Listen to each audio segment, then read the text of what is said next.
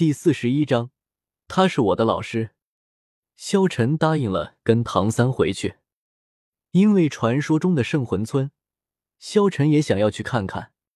第二天一早，众人便开始前往圣魂村。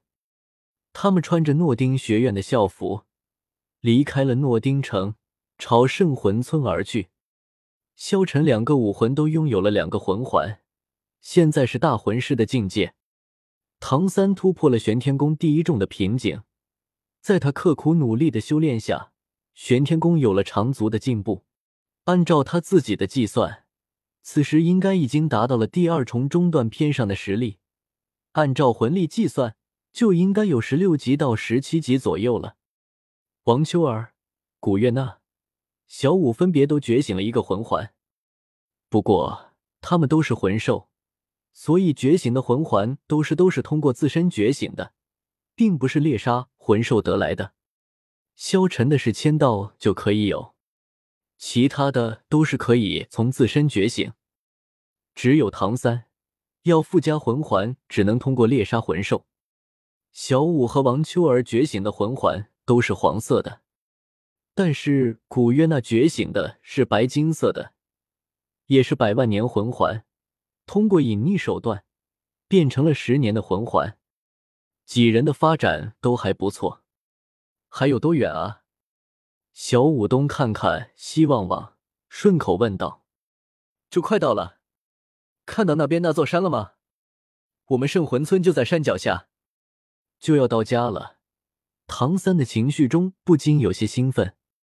几人来到了圣魂村，直奔唐三的家中。爸爸，我回来了！唐三兴奋的大喊一声。一边叫着，唐三快步向里面走去。一切似乎都没有变，铁匠铺里还是那么乱，甚至比他走之前更乱了。乱七八糟的东西放了一地，破破烂烂的感觉，却带给他更多的亲切。哦，小三，是你回来了！温和的声音响起，从里间走出一个人来。看到他，唐三不禁愣了一下。杰克爷爷，您也在啊？我爸爸呢？里面走出来的正是圣魂村村长老杰克，脸上带着一丝苦笑，将手中一张纸递给唐三，道：“你看看吧，这是你爸爸留下的。早上我来找他，本来是想让他和我一起去接你的，没想到你却已经回来了。”一丝紧张的情绪出现在唐三心中。赶忙接过老杰克递来的纸张，低头看去，纸上面只有简单的几行字，字迹有些潦草，但却难掩粗犷豪放之气。小三，当你看到这封信的时候，我已经走了，不要去找我，你是不可能找到我的。你虽然还小，但有自理能力，雏鹰只有自己展翼，才能更早的高飞。不用为我担心。你的性格中，继承了许多你妈妈的细腻。爸爸是一个无用的人，你渐渐的大了，爸爸需要去拿回一些本应该属于我的东西。总有一天，我们父子二人会再相见的。我希望你变得强大，但又不希望你变得强大。自己的路，你自己选择。如果有一天你觉得魂师这个职业不好，那就回到圣魂村，像我一样。做个铁匠吧。对了，你那个小师傅很厉害，好好的跟他学习，你会进步的。勿念，唐昊。这时候，唐三有些伤感。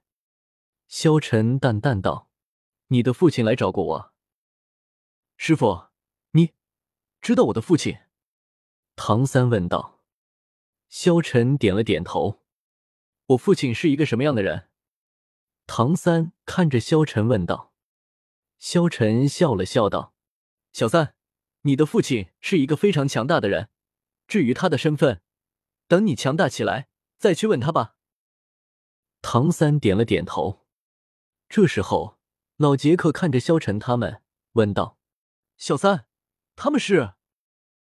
杰克爷爷，他们都是我的朋友，跟我一起来玩的。唐三立即道：“哦。”好的，晚上来杰克爷爷家，我做饭好好招待你们。老杰克立即道：“不用了，杰克爷爷，我们能够自己照顾好自己。”唐三立即道。老杰克笑道：“小三，你能交到朋友，爷爷很高兴，就让爷爷好好的招待一下你们。”最后，唐三还是还是答应了。吃过了晚饭，众人一片和睦，萧晨也在这宁静的村子之中格外的享受。就在这时候，忽然一个女人冲进了老杰克的家中。村长，村长不好了，我丈夫他。女子来到了杰克村长的家里。这时候，老杰克连忙问道：“怎么了？你慢慢说。”我丈夫被毒蛇咬了。女子立即道：“被毒蛇咬了。”这时候，老杰克立即站了起来。跟着女子过去看看，唐三和萧晨也一起跟着去。众人来到了那个女人的家里，她的家里和唐三家差不多，有些简陋。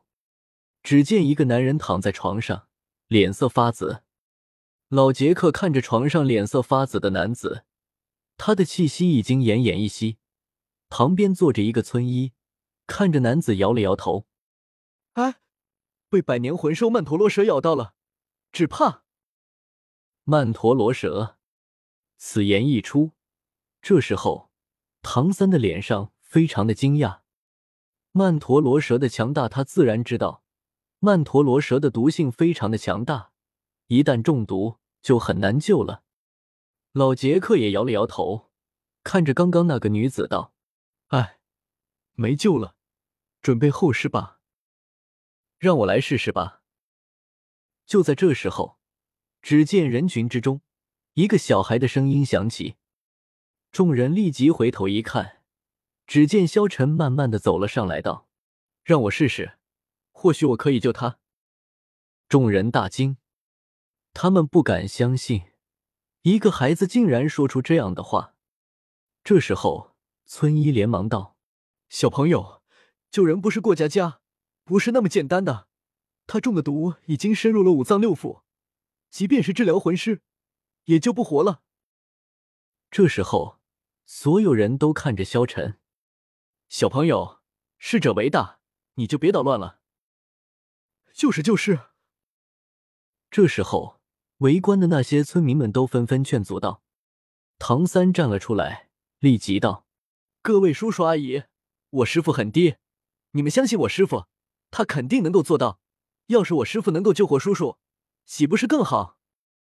此言一出，众人震惊的看着唐三道：“小三，你说什么？你说他是？